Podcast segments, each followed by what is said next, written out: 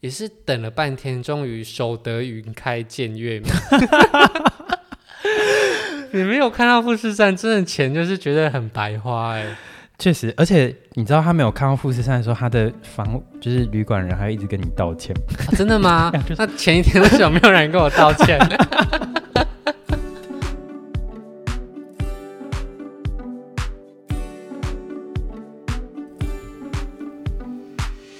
知道大家对于日本的印象是什么呢？你是喜欢樱花枫叶的自然派，喜欢风土民情的文化派，还是喜欢花钱如流水的购物派呢？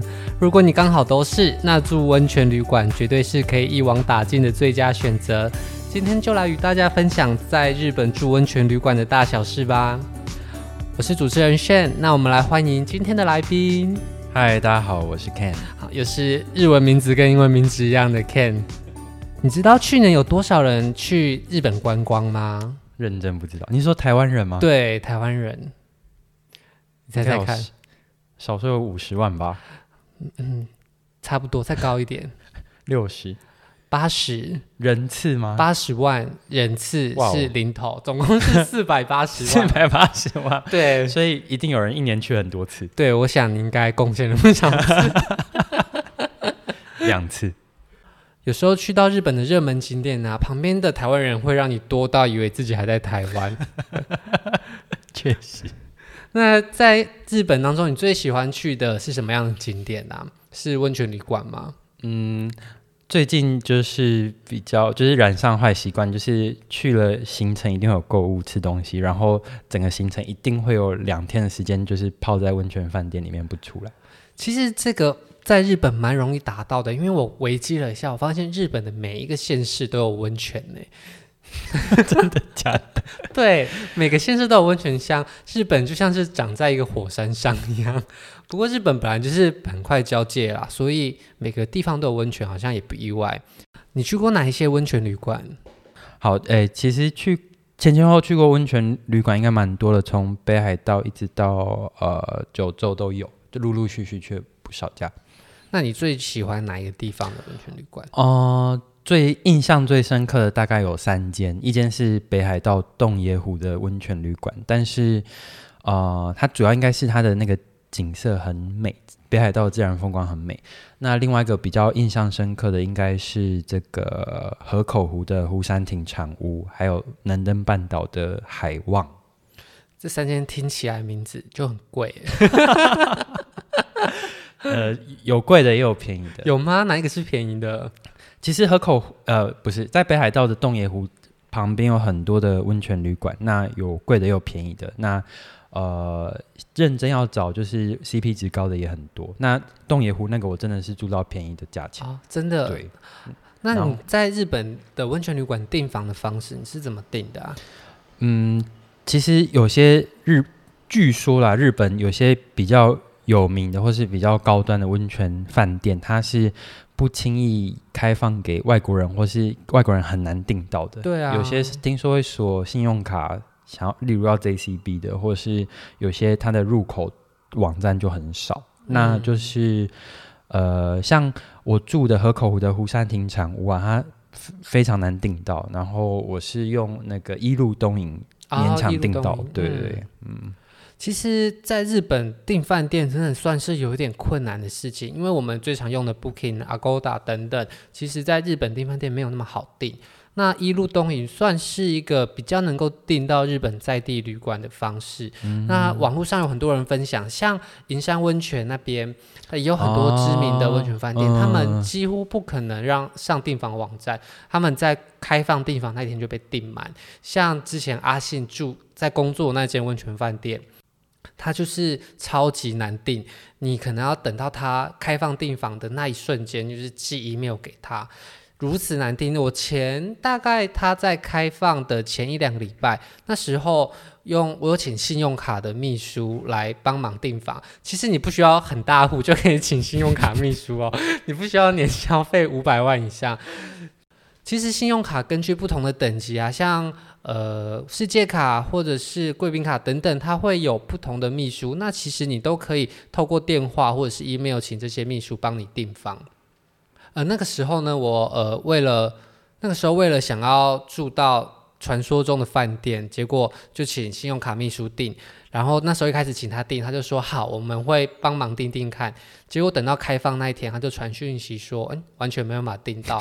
我就想说，一两个礼拜前他就说他会努力试，结果还没有订到。我想也太难订了吧，是不是都被日本当地人包走了？结果当天到了那边之后，看到因为他们门口都会贴今天的来宾是谁是谁，全部都是林桑、陈桑。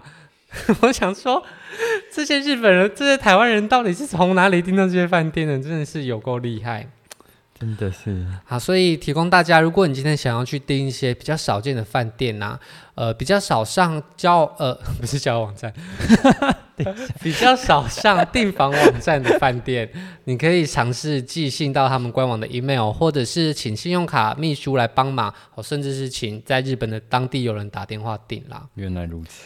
当时你还有推荐我一个 A P P，对不对？对对对，不过那 A P P 我从来没用过，疫情就爆发了。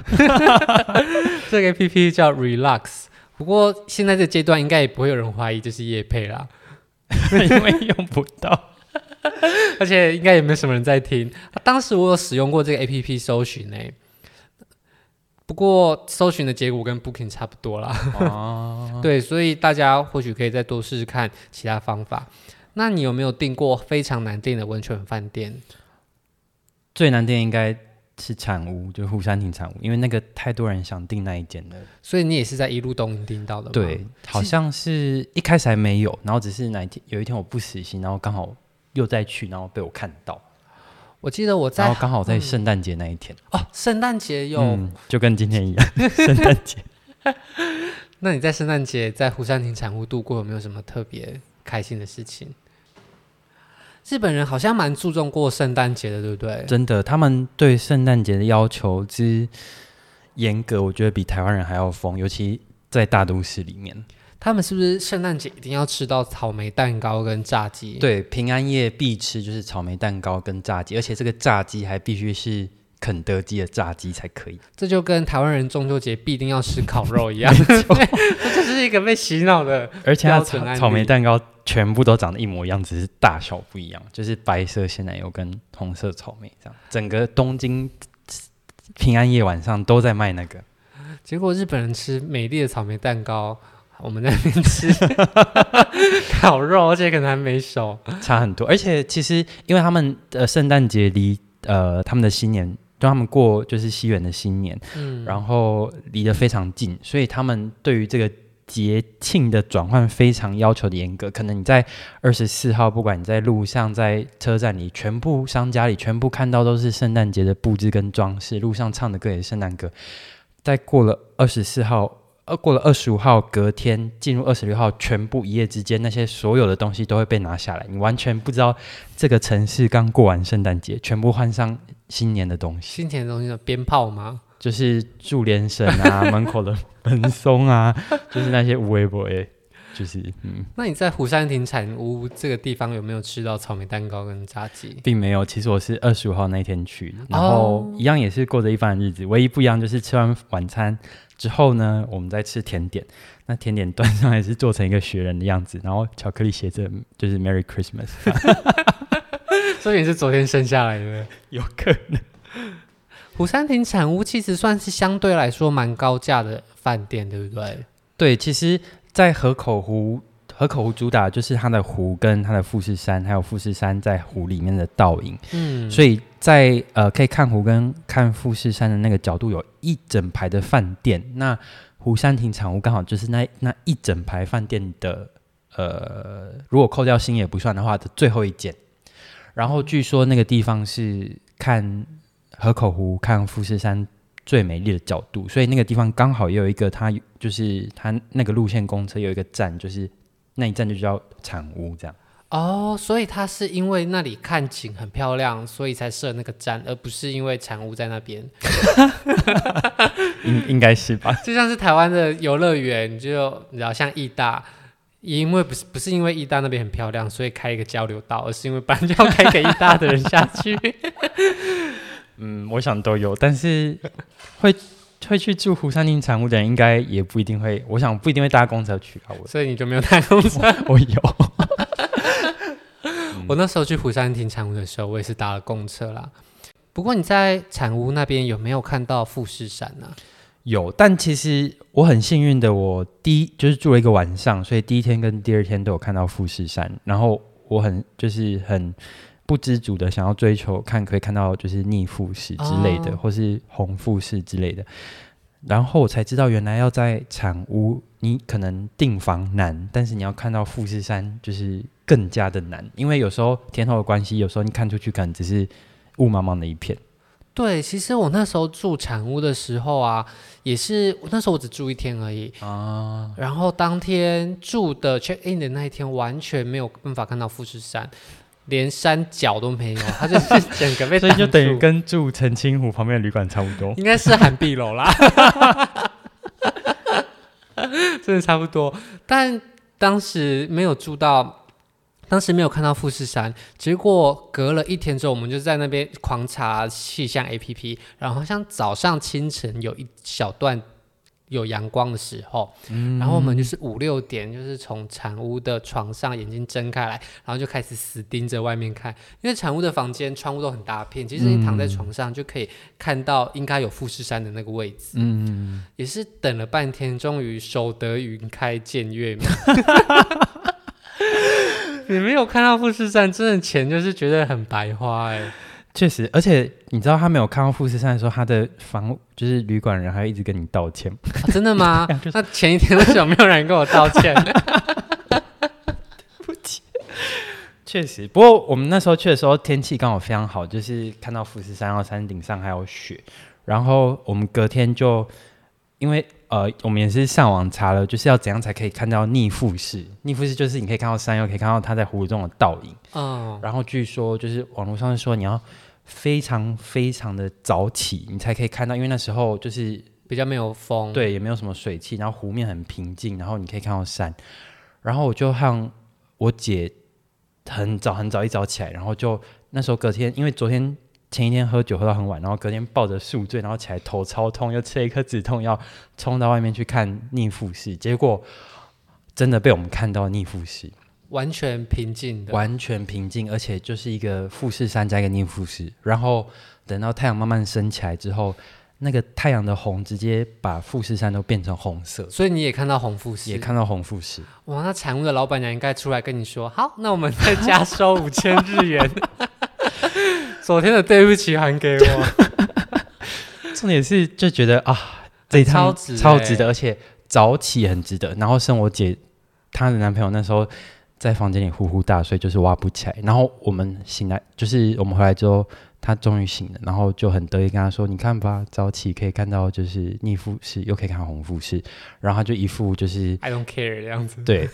然后过了没多久，我们就是好，我们就衣服换换下去餐厅吃早餐。哎、嗯，这边顺带一提，就是他每个地方都可以看到，每个餐厅哪里都可以看到富士山。嗯。然后我们就到餐厅吃早餐，然后吃吃吃吃吃到一半，我姐男朋友突然就是叫了一声说：“哎，你看逆富士。”所以他也看到了吗？对，结果就在大概八九点的时候，逆富士就又出现了一次。你没有当场跳旗语舞，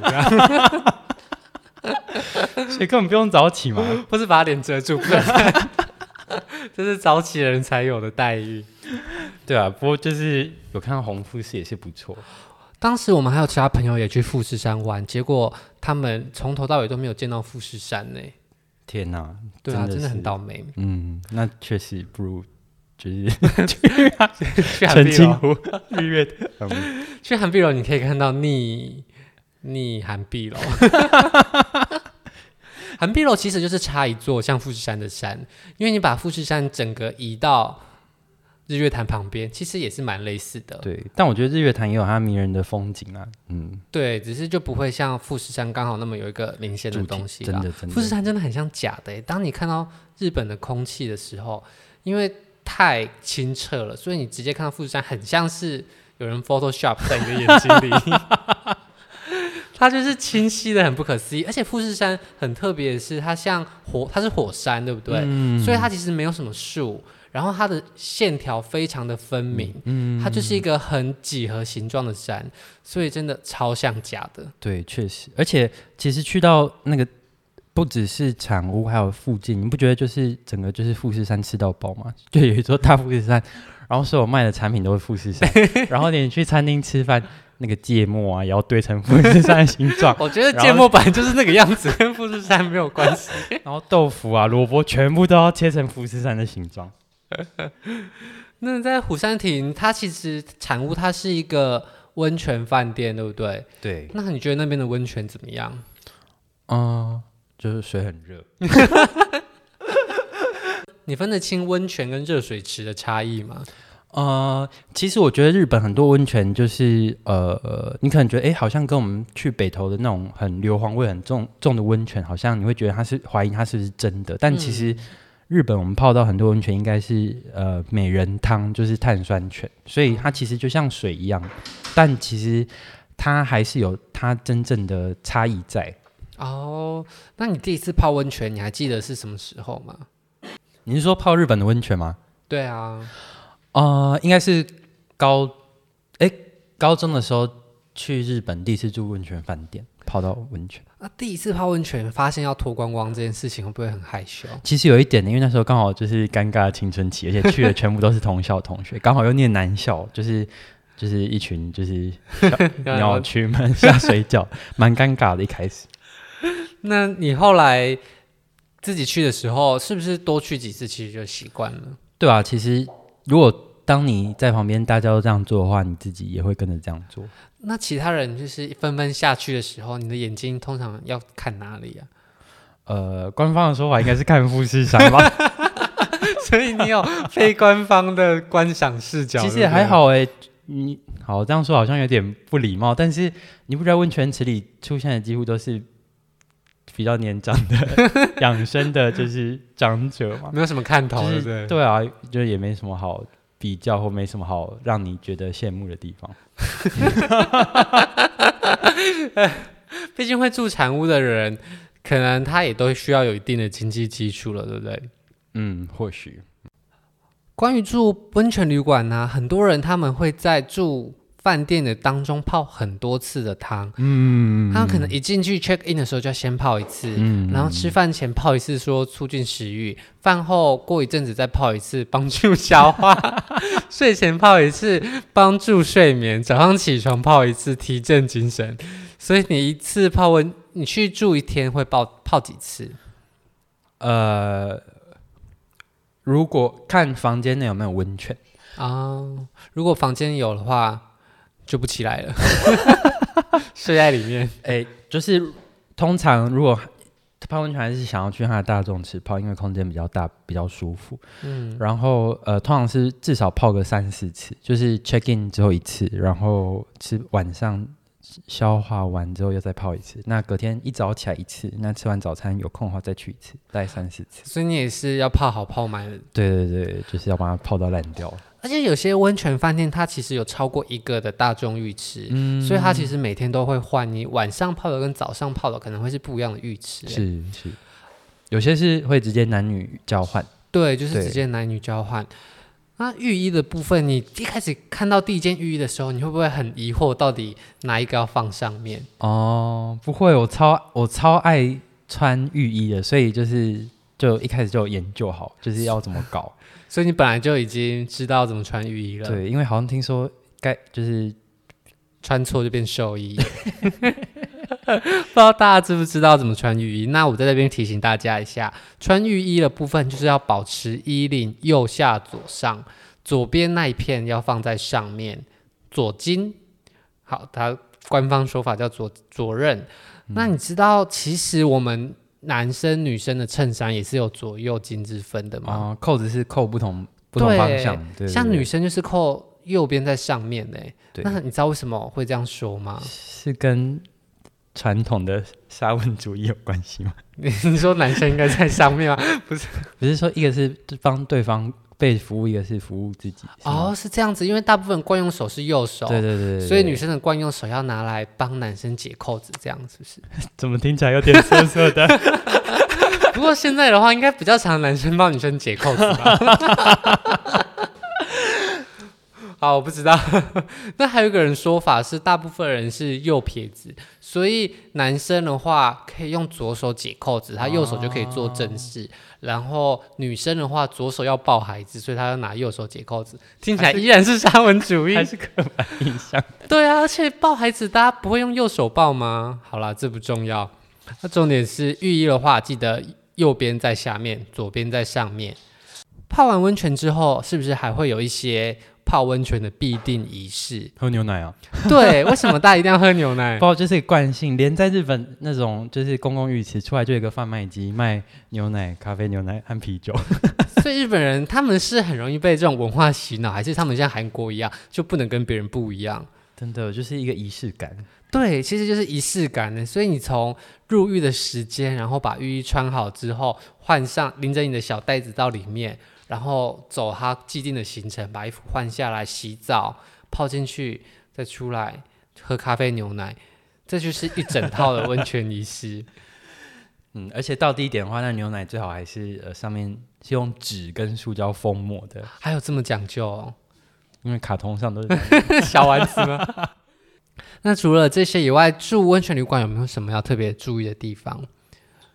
我觉得重点应该就是它很多小细节里要顾好，比如说你入浴前要洗澡，还有就是，呃，他们不是讲究就是你在温泉旅馆，它可以穿着浴衣，在包括连大厅、餐厅都可以穿着浴衣走来走去，这跟跟一般饭店比较不一样的地方，所以你就可以很放松，但是。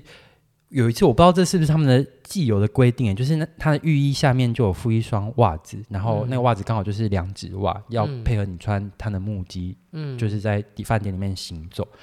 然后我就觉得天哪，这个袜子也太太别扭了吧！然后我就没有穿着袜子，就赤脚穿着木屐走到餐厅，结果到了餐厅，所有的房客跟所有的服务员都穿着袜子，就只有我一个就是。就你一个人穿袜子。露着十只小手在里面就是踏来踏去超尴尬。那大家有看你吗？我觉得他们一定偷偷在暗笑我就是这时候你就给外国人。大声讲一句卡萨米达。人亚谁哦。推给推给韩国。对对推给韩国人。不过我觉得他们也有精心的设计他们很容易把比如说本国客人就是放在一个空间里然后外国客人就是就是放在一起，现在空间，就你们就是滚一边去，我当做没有看到。应该是怕我们因为不不晓得一些约定俗成的习惯，影响到其他人。而且在日本泡汤是不是刺青的部分也要特别注意？哦，对他们，我据我听说，他们觉得就是我们觉得纹身现在可能觉得是个艺术，可是，在他们日本比较传统的观点里，只有。黑社会的人是会纹身的，其实，在台湾传统的印象里，好像也会觉得都是黑道比较会纹身吧。但现在没有了啦，急急着转回来。对，所以 所以有纹身的人是不能入浴池的。那如果你是大范围的纹身，那根本不行。如果你是小范围的话，或许还可以。他们有些饭店会准备那种肤色的贴布，你可以把它贴起来，嗯、这样你一样可以入浴。所以，如果你真的有很大片的纹身，你可能就得住有个人汤屋的饭店的，对不对？对对对对对。或是你知道，那时候我们就哎、欸，那那黑社会，假设一群黑社会都有纹身，那他们要去哪里住饭店？嗯，据说啊，黑社会他们有自己的饭店的集团啊，所以就一群刺青人，就是大家一样在那边在那边入狱。所以你如果进了。一个饭店的贪污，发现里面人都有事情，那您你最好就是不要太多的要求，退房，因为那里面可能连服务员都是那个领域里面的人，最好就不要太找他们麻烦。那如果你像你现在有住了。像你现在有住过便宜的，也住过贵的温泉饭店，嗯、你觉得有没有需要特别追求比较昂贵的饭店，或是便宜的也 OK？我觉得还好，因为其实你去享受那个服务的话，基本上，呃，便宜的饭店也可以服务的很周到，因为他们追求的就是有温泉，那呃有饮食跟你的风景，那风景其实你都看得到。那温泉的话，如果你是喜欢大众池的话，那其实大家泡的都一样。那饮食的话，就看你愿意付多少钱吃多少的饭。那唯一感觉到差别，应该就是房间大小的差异。那如果是房型的差异在这边，那如果是饭店跟饭店不同之间的差异，就看它设备跟它的环境的新旧啊，还有它的充充实的程度到哪里。那如果再给你一次机会去河口湖的话，你还会住长屋吗？当然会。好，那我们今天的节目就到这边，谢谢大家。那如果你喜欢了今天的节目，请帮我在各平台留下你的五星好评，并且按下追踪关注我的频道，也可以搜寻“旅行无用良药部落格”，和更多朋友一起分享你的旅行经验哦。我们下星期见，拜拜。